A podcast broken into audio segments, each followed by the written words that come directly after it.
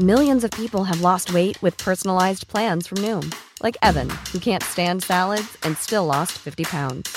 Salads, generally, for most people, are the easy button, right? For me, that wasn't an option. I never really was a salad guy. That's just not who I am. But Noom worked for me. Get your personalized plan today at Noom.com. Real Noom user compensated to provide their story. In four weeks, the typical Noom user can expect to lose one to two pounds per week. Individual results may vary.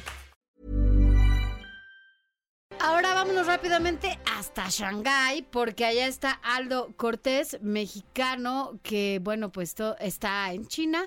Shanghái no vive de la misma manera que en Hunan, por supuesto, porque allá es donde se desarrolló este coronavirus. Pero Aldo, gracias por estar con nosotros hoy. Cuéntanos cuál es la situación en Shanghái, esta ciudad cosmopolita de China la más, y saber, bueno, cuál es la situación de ustedes, cuántos mexicanos hay allá.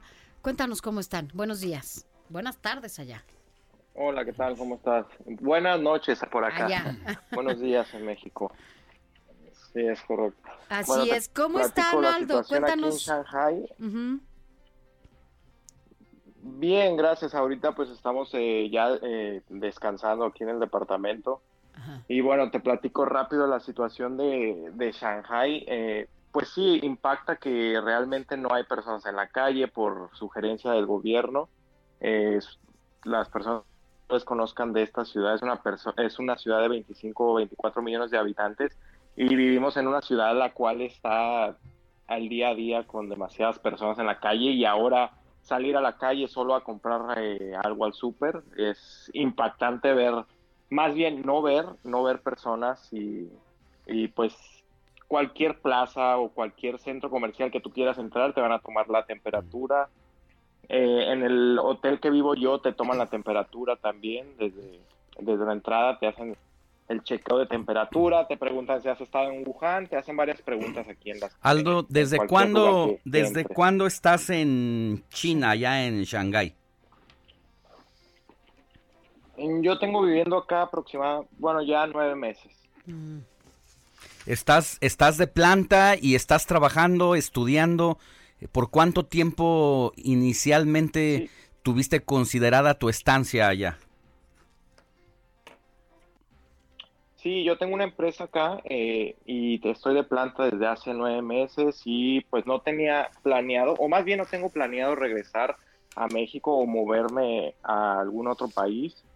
Eh, y pues sí, es el, eh, todavía no tengo, eh, tengo definido aquí estar todavía un periodo de tiempo, unos tres, cuatro años más. Ok, eh, y entonces la situación, ahí ¿dónde estás? Bueno, a pesar de estas precauciones que se están tomando en la ciudad y demás, y aunque, como dices, está pues con las calles solitarias, no es una situación de crisis, ¿no? Evidentemente como en Wuhan, y solo entiendo, esperarías a que pasara como esta alerta para que todo vuelva a la normalidad.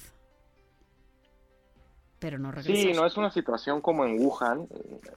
Eh, sí, exactamente, no es una situación como en Wuhan, pero eh, lo que preocupa aquí en Shanghai es que cerraron una, se podría decir como el estado de, de Che- de Shanghai, que es donde está Hangzhou, que es donde está Yiwu, que son otras ciudades cercas a Shanghai, y bloquearon exactamente que a Wuhan.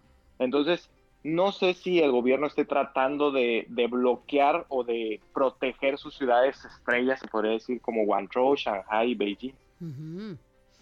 Aldo, el, el punto de vista que tú tengas es importante porque nos ayuda a entender cómo está el tema de la economía. Hay que recordar que China a partir del año 2002 comienza a emerger como una de las potencias económicas más importantes en el mundo junto con Estados Unidos y que ahorita esté pasando esta crisis de coronavirus pues de alguna manera eh, detiene el crecimiento, no solamente lo detiene, sino que empieza a desfondarse un poco la economía, dado que pues se está invirtiendo mucho mucho de los recursos en encontrar, en atender esta, esta enfermedad y encontrar una vacuna, una cura. Y pues preguntarte desde el punto de vista tuyo como empresario, eh, ¿desde cuándo se detuvo? ¿Cómo te está impactando a ti? ¿Cómo crees que esté impactando el tema de las finanzas esta situación? Bueno, el tema de la economía es un tema que, que a lo que yo veo y a lo que yo siento como una empresa, eh, nos está impactando bastante. Eh, yo cerré la, tenemos un negocio aquí de una heladería mexicana mm. y ya cerramos, estamos cerrando en definitiva eh, por el tema, el tema de, de, las rentas acá o, es algo muy caro. y yo pienso que bastantes, por ejemplo, mm, marcas grandes de como cafeterías o restaurantes de cadenas rápidas eh, van a cerrar muchas tiendas porque sí está impactando bastante fuerte la economía. Creo por ahí la bolsa también bajó bastante en la, en la bolsa de Shanghai. Entonces, la economía eh, va, va, a venir para abajo. Aldo, un, va a afectar al mundo porque... Claro, es el centro del centro de la economía. Dime algo, eh, Aldo. ¿Tienen las autoridades chinas les han dado a conocer algún estimado de cuánto tiempo se puede prolongar esta situación? Bueno, mira, ahorita tenemos un, eh, un reporte que sería el día 10, que 10 de este febrero, dos días más, un día más por ahí, que van a dar un aviso si es que las empresas pueden eh, operar o necesitamos más tiempo para poder eh, operar pero al día 10 de febrero, al menos aquí en Shanghai, eh, algunas empresas vamos a poder operar o vamos a poder trabajar normal, pero depende del gobierno.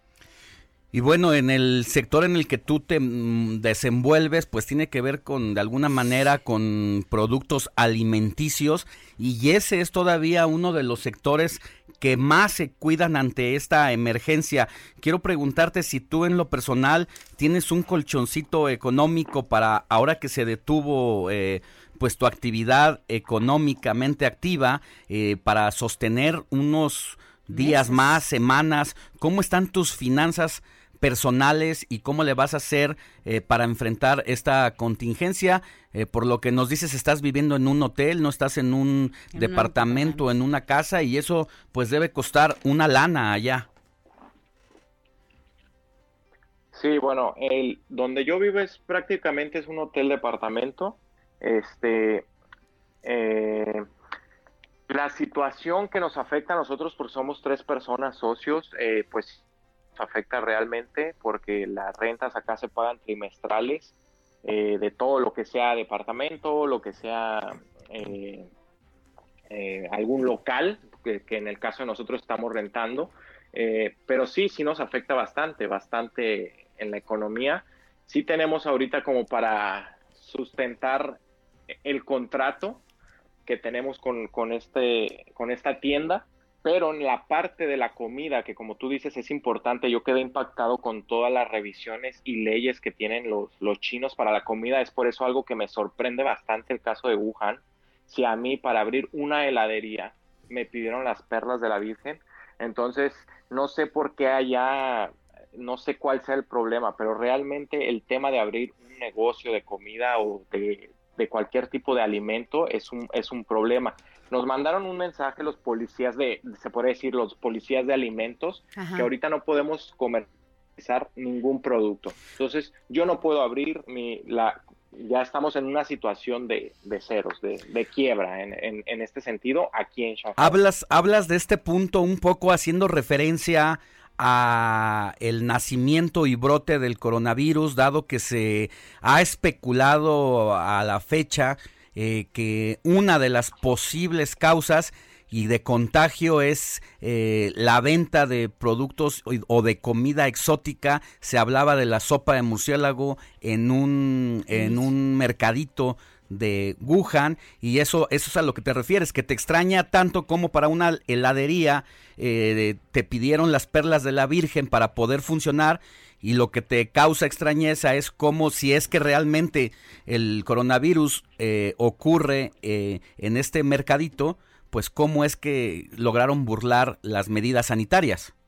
Como te digo, yo cuando vine a, a Shanghai, yo llegué el mes de mayo y yo estuve abriendo la tienda, una tienda de helados de 32 metros cuadrados el, en octubre. Entonces mi proceso fue de cinco meses.